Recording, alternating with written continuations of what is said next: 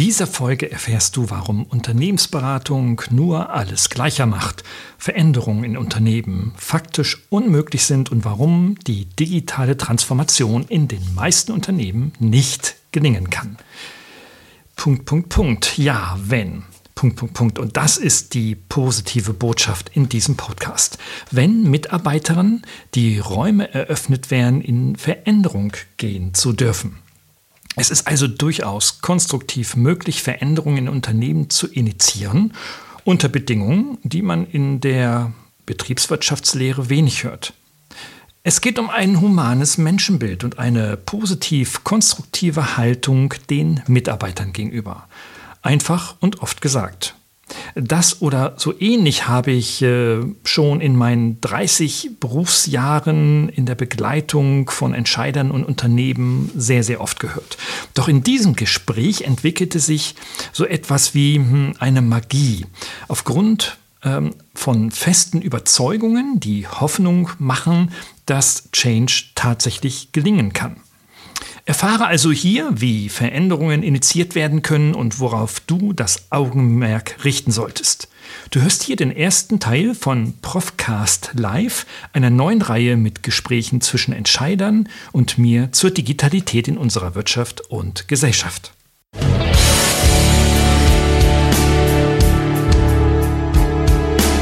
Suchen Sie nach digitalen Strategien für Ihr Unternehmen? Glauben Sie, dass Internet Ihre Kinder schlau macht? Suchen Sie Rat für die Führung unserer jungen Digitalgeneration? Profcast, der Podcast für den verantwortungsvollen und garantiert erfolgreichen Einsatz von digitalen Medien und ihrer Nutzer. Für Unternehmer, Führungskräfte und Mitarbeiter von Professor Gerald Lemke.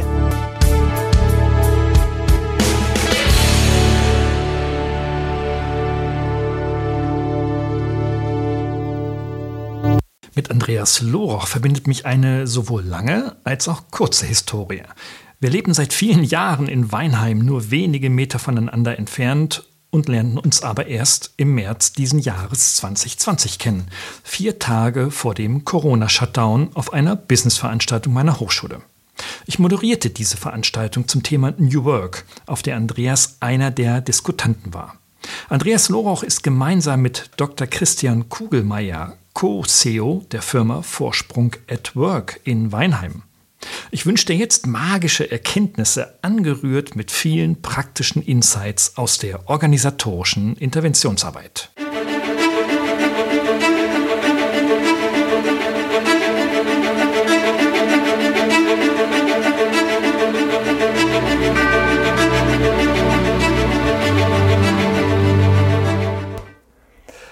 Ja, Andreas Loroch, äh, Mitbegründer und Geschäftsführer der Vorsprung äh, Unternehmung hier in Weinheim. Herzlich willkommen zu diesem Videocast.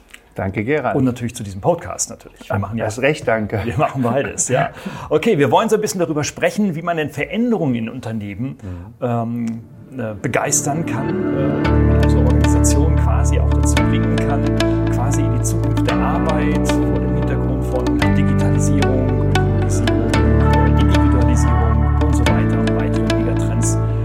begleiten kann. Und wir führen das Gespräch ja eben deshalb eben nicht nur, weil wir beide ja in Weinheim sind ja, und ihr eure Firma auch habt, sondern ja vor allem auch, weil ihr da schon ganz, ganz, ganz viel Praxiserfahrung gemacht habt. Mhm. Denn ihr seid ja so etwas wie eine Beratungseinheit oder Beratungsorganisation. Versteht mhm. man das richtig, wenn man sich eure Homepage anguckt? was man versteht, wenn man die Homepage anguckt, liegt nicht an mir, das zu kommentieren, aber... Ähm, was macht ihr? Was sind eure Leistungen? Ja, also im Wesentlichen, ich fange nochmal an mit dem Vorsprung at Work, weil der beschreibt, dass ähm, Arbeiten sicherlich heute fortschrittlicher stattfinden kann, als es bisher war. Und ähm, das zu tun und dafür zu sorgen, dass es im Unternehmen Wirklichkeit wird, ist das, was wir tun. Um das tun zu können, ähm, äh, ist eigentlich der alles entscheidende Faktor, dem Mensch die Räume zu öffnen in Veränderung zu gehen, in Veränderung zu gehen im Sinne dessen, was in der Unternehmung verändert werden will, dass man einfach besser und nachhaltiger aufgestellt ist zum Kunden, aber auch Dinge zu verändern, die es einem selbst möglich machen, in einer anderen Wirksamkeit und einer anderen Entfaltung äh, zu arbeiten, ähm, für sich und mit anderen. Ja, Wirksamkeit ist ja ein super spannendes Thema. Ne? Mhm. Also äh, ich kenne das aus der Psychologie oder auch aus der Pädagogik, so Stichwort mhm. Selbstwirksamkeit. Ne? Mhm. Ne? Und da wissen wir ja ist ja schon längst wissenschaftlich bewiesen, dass wir, wenn wir ähm, unser Denken in Handeln überführen mhm. können, also wenn wir eine Idee haben und wir haben zugleich die Möglichkeit und die Fähigkeit, mhm. diese Idee umzusetzen, mhm. dann erfahren wir, erfährt unser Gehirn ein höchstmögliches an Selbstwirksamkeit und speichert diese Erfahrung besonders tief und mhm. lange ab. Mhm. Ja? Und ähm, eigentlich müsste das doch was ganz Normales in Unternehmen sein. Ne? Also wenn ich so in meine Konzernkarriere zurückgucke, war das mit Selbstwirksamkeit, naja, bescheiden. Mhm. Wie gehen denn die Menschen heute damit um? Mhm. Ich glaube, der Effekt, den du beschrieben hast in puncto Wirksamkeit, der ist ähm, sicherlich so, wie du ihn beschrieben hast. Ähm, dass wenn man das Gefühl hat, beim Arbeiten sehr wirksam zu sein, sich zu entfalten, Dinge zu gestalten, dafür zu sorgen, dass mit dem, was man tut, für andere etwas rauskommt und so weiter und so fort, dass sich das sicherlich einprägt und ähm, ich würde es jetzt mal als Motivation bezeichnen und ein motiviert in gleicher Art und Weise weiterzuhandeln und es öfter zu tun. Ähm, wenn wir aber jetzt so in Strukturen in Unternehmen reinschauen, dann ist es vielleicht nur bedingt gefragt. Zumindest erleben wir das sehr, sehr häufig. Warum? Weil Unternehmen in dem, wie sie heute strukturiert sind, aufgestellt sind, ähm, ja eher einen Schwerpunkt darauf haben, das, was man tut, ähm, immer wieder zu tun, mhm. ähm, vielleicht effizienter zu tun und mhm. das Bestehende teilweise optimieren und nicht so arg den Schwerpunkt darauf haben, äh, ins Innovieren zu kommen, sondern das lineare Replizieren ist das, was mhm. bestimmt ist. Und in diesem linearen Replizieren ist äh, das Funktionieren ähm, so, wie es dem Replizieren dient, das, was ähm, eher gefragt ist und auch veranlagt ist, als ähm, dabei auszubrechen und im eigenen Ermessen oder in dem, was ähm, sozusagen aus aus dem Informellen vielleicht aufbrechen möchte, ja. sich dem zu widmen und dann in diese ähm, Potenziale zu wachsen, von denen du geschrieben hast, ja. nämlich aus einer hohen Selbstwirksamkeit im Sinne der Unternehmung zu ja. wirken, sondern es ist eher das funktionale Wirken gefragt. Ja, in der Tat. Ne? Das sind also mhm. viele Organisationen und gerade auch die großen Unternehmen, Mittelstand, wie große Konzerne, natürlich so reine Strukturalisten, ja, mhm. die also wirklich so aus dieser, ja, kommt ja eher so aus der politischen äh, Diskussion und Diskurs, Strukturalismus, mhm. dass ähm, man sich dann gerne hinter seine Struktur versteckt, mhm. weil die funktioniert und die hat Routine mhm. und die hat Regeln und das funktioniert und gibt im Grunde genommen den Menschen vor. Also eigentlich ist der Mensch dann ja fremdgesteuert. Und Innovation braucht das Gegenteil. Man braucht ja eigentlich, dass Menschen zu Akteuren werden und eben nicht zu fremdgesteuerten, mhm. passiven mhm. Strukturelementen. Mhm. Ja, und das sind wir genau an dem, was den Zeitgeist heute beschreibt. Ja. Ähm, immer mehr beschreibt, weil es ja, ähm, wenn wir von den Märkten auf die Dinge draufschauen, Märkte sich auch so entwickeln, dass die Kundenbedarfe exponentiell wachsend immer ausdifferenzierter werden. Und dann ähm, ist es eben nicht mehr der Golf 4, Golf 5, Golf 6, Golf 7, der den Golffahrer glücklich macht, sondern der Golffahrer hat heute auch die Ambition, zu einem ähm, Tesla-Fahrer zu werden. Und ähm, das sind gegebenenfalls ganz andere Bedarfe oder wenn man in den Wettbewerb schaut, ganz andere Angebote, die mit anderen Innovationen gespickt sind, die den mhm. Kunden eben über das normale Golffahren hinaus abholen. Ähm, und ich will da gar nicht werten sein in Bezug auf VW oder werten sein in Bezug auf Tesla, aber das, was letztendlich dahinter steckt, ist eben diese Innovation.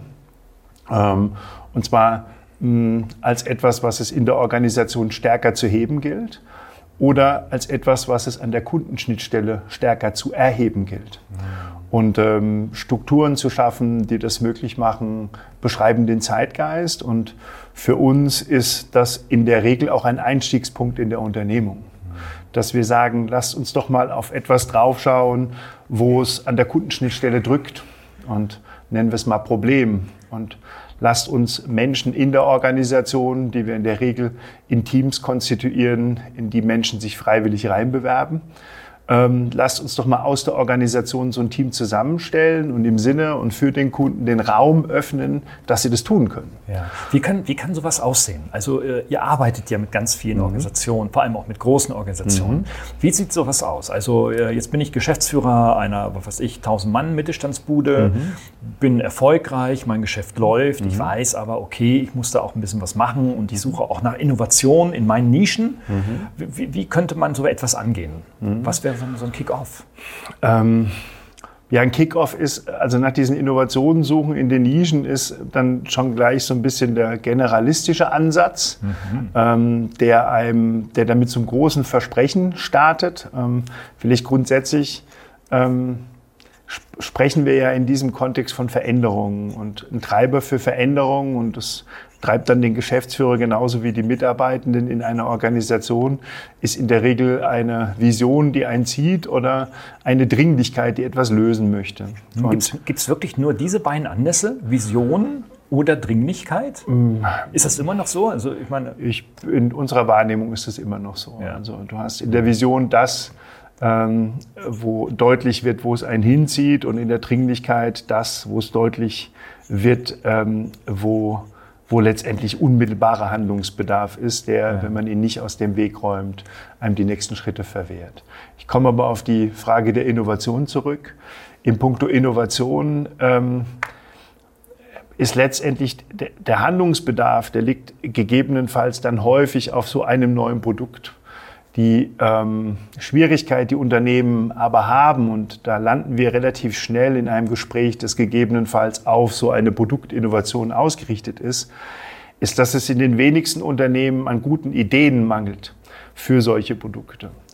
Ähm, das, was den Unternehmen im Wege steht, strukturell, ist nicht die Idee, sondern die Umsetzung der Idee.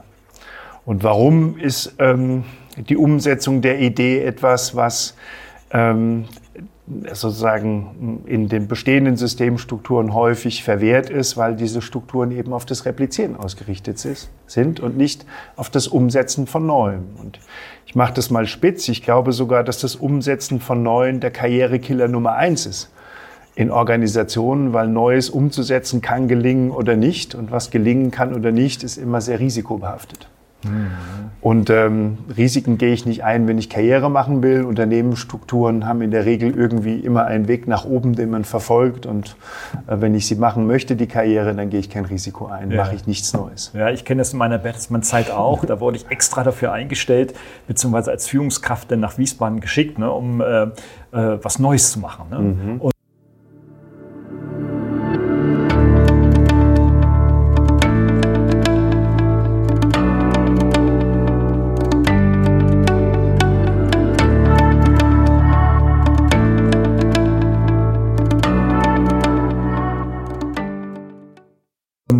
Ging so um Digitalisierung und äh, digitale Abläufe einzuführen, digitale Produkte und Geschäftsmodelle mhm. anzudenken. Mhm. Wir reden vom Jahr 98, 99, als mhm. ich da gestartet bin, schon mhm. sehr früh eigentlich. Mhm.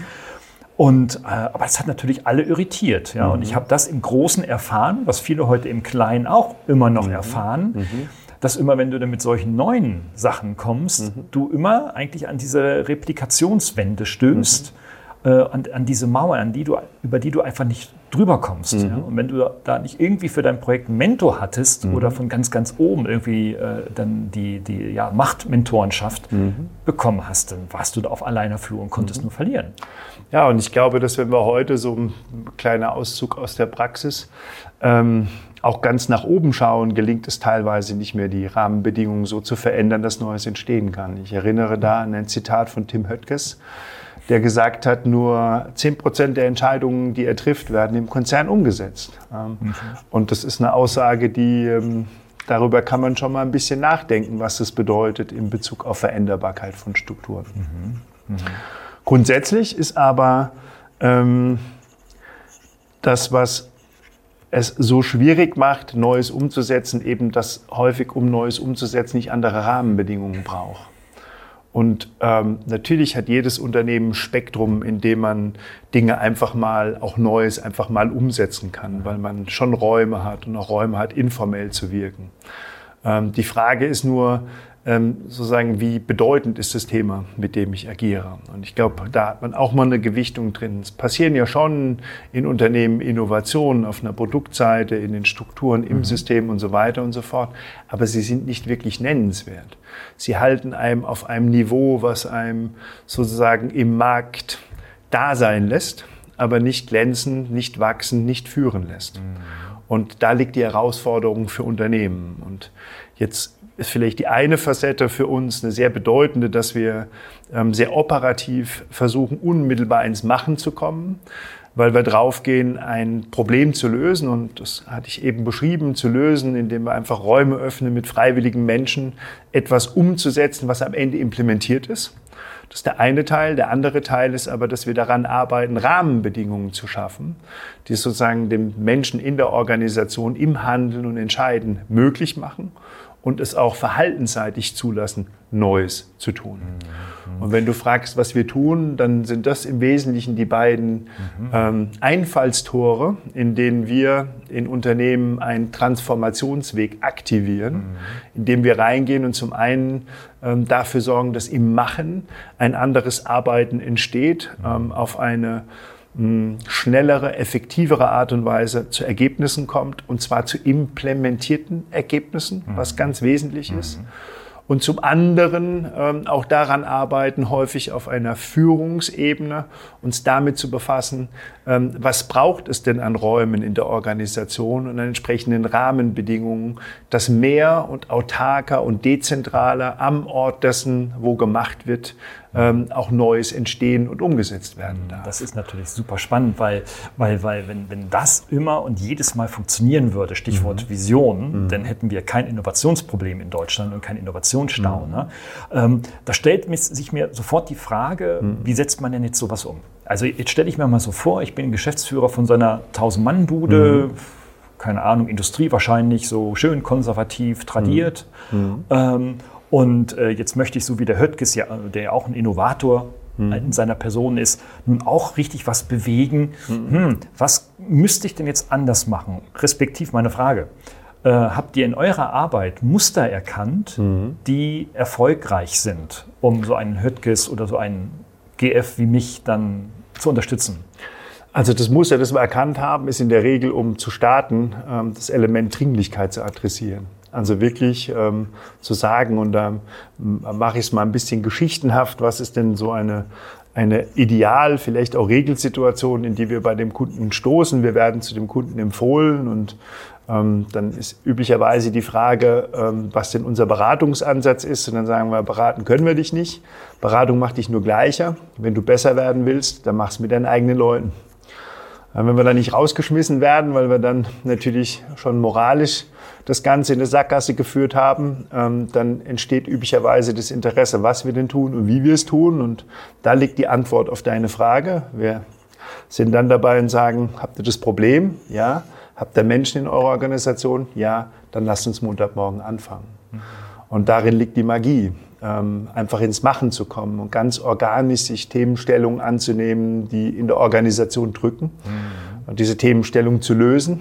Ähm, ähm, und aus dem, was dann Lösung ist, auch schon von vornherein ähm, die, die Wege zu ebnen, daraus zu lernen. Also was hat denn dazu geführt, Dinge nun besser, schneller, effektiver, menschengerechter, potenzialentfaltender, mhm. effizienter in der Zusammenarbeit und, und, und zu lösen.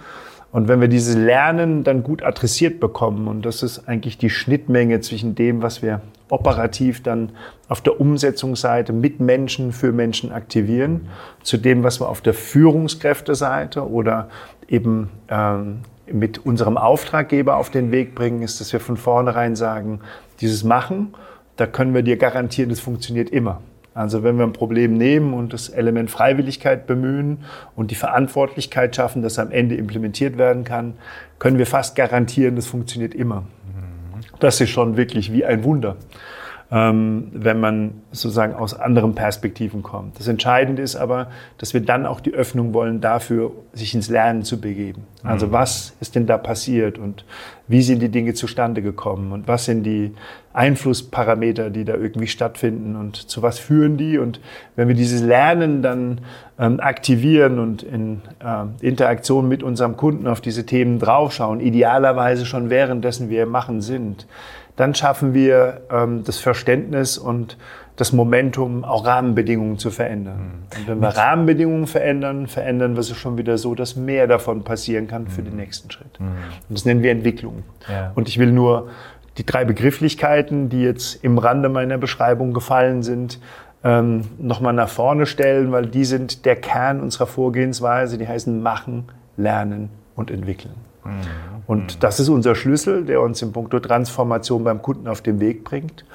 Das ist aber auch das Herz des Zielsystems eines Unternehmens, ähm, einer Systemstruktur, einer Soll-Systemstruktur, an der wir arbeiten, nämlich ein Geschäftssystem, das im Kern getragen durch Machen, Lernen und Entwickeln immer wieder dazu führt, dass man im Markt über den Nutzen, den man beim Kunden schafft, im Markt in Führung ist, ausgehend von den Potenzialen, die man aus der eigenen Organisation aktiviert. Und in diesem mhm. Zirkelschluss über das Machen und Lernen sich immer wieder in der Veränderung so einzufinden, mhm. dass zum Markt das meiste passiert. Das klingt plausibel nachvollziehbar. Freut mich dann. Würde ich jetzt, fühle ich mich gut benotet. Würde ich jetzt eine 3-0 für geben. Ja, eine Prüfung. Gut, gut, für den Einstieg. genau. Nach zehn Minuten ist ja schon mal. Genau, ja, genau. Zehn Minuten, sind schon ein bisschen länger dabei. Okay, okay aber egal. Ähm, jetzt würde ich mich natürlich interessieren. Ich nehme jetzt wieder mhm. die Brille des Geschäftsführers mhm. ein oder eines Vorstandes. Mhm. Mit welchen Formaten würdet ihr das denn machen? Also wie nah müsst ihr denn an meine Leute ran? Weil ich natürlich Angst habe, mhm. dass ihr mit denen was macht oder dass die mhm. euch etwas sagen, was meinem Strukturalismus widerspricht. Mhm. Ähm, ich will ja, habe ja nun nicht das Interesse, per se erstmal alle Routinen aufzubrechen. Mhm. Ähm, also mit welchen Methoden, mit welchen Formaten geht ihr daran? Oder Berater Deutschen, mit welchen Interventionen? Mhm. Also Tatsächlich haben wir ein eigenes Format, das ist unser Venture-Format, mittlerweile mhm. auch ein patentiertes Format, mhm. was diesen Rahmen schafft. Das über das Element, was das ist, ja. Mh, über das Element Freiwilligkeit ähm, und die Freiheit mit einem Team, das sich freiwillig auf eine Problemstellung bewirbt und konstituiert, mhm. das Problem auch implementiert zu lösen.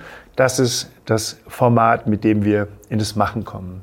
Dieses Format will ich dir kurz mhm. ähm, beschreiben. Ich will nur vielleicht die übergeordnete Antwort dir erst geben, was motiviert mich als Geschäftsführer, das zu tun.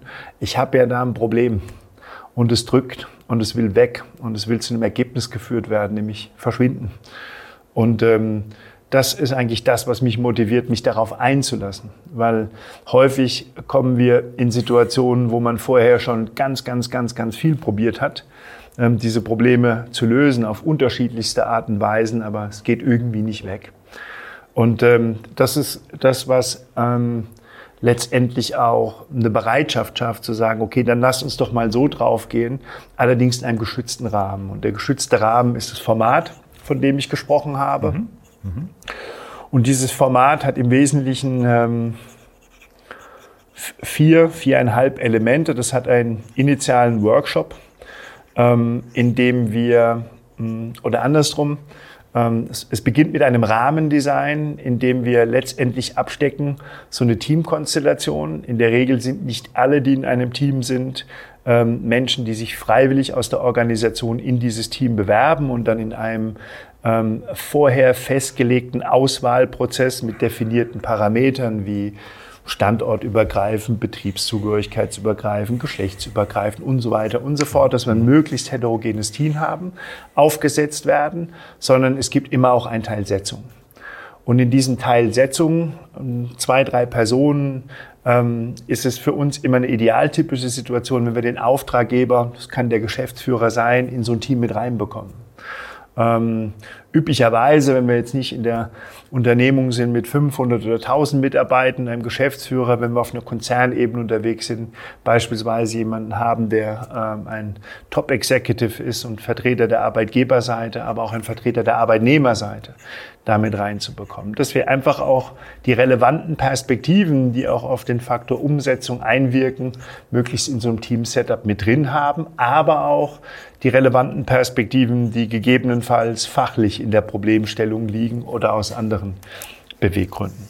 Mhm. Das ist ein zweiter Hebel, der einem eine relative Sicherheit gibt, in dem, dass wenn man solche neuen Wege und neuen Formate anstößt, äh, man nicht in den wilden Westen gerät, in dem irgendwelche Dinge ähm, losgetreten werden, die man gefühlt danach nicht mehr einfangen kann oder die vielleicht äh, Struktur ähm, verändern sind, ohne mhm dass man an bestimmten Stellen hinlangen möchte.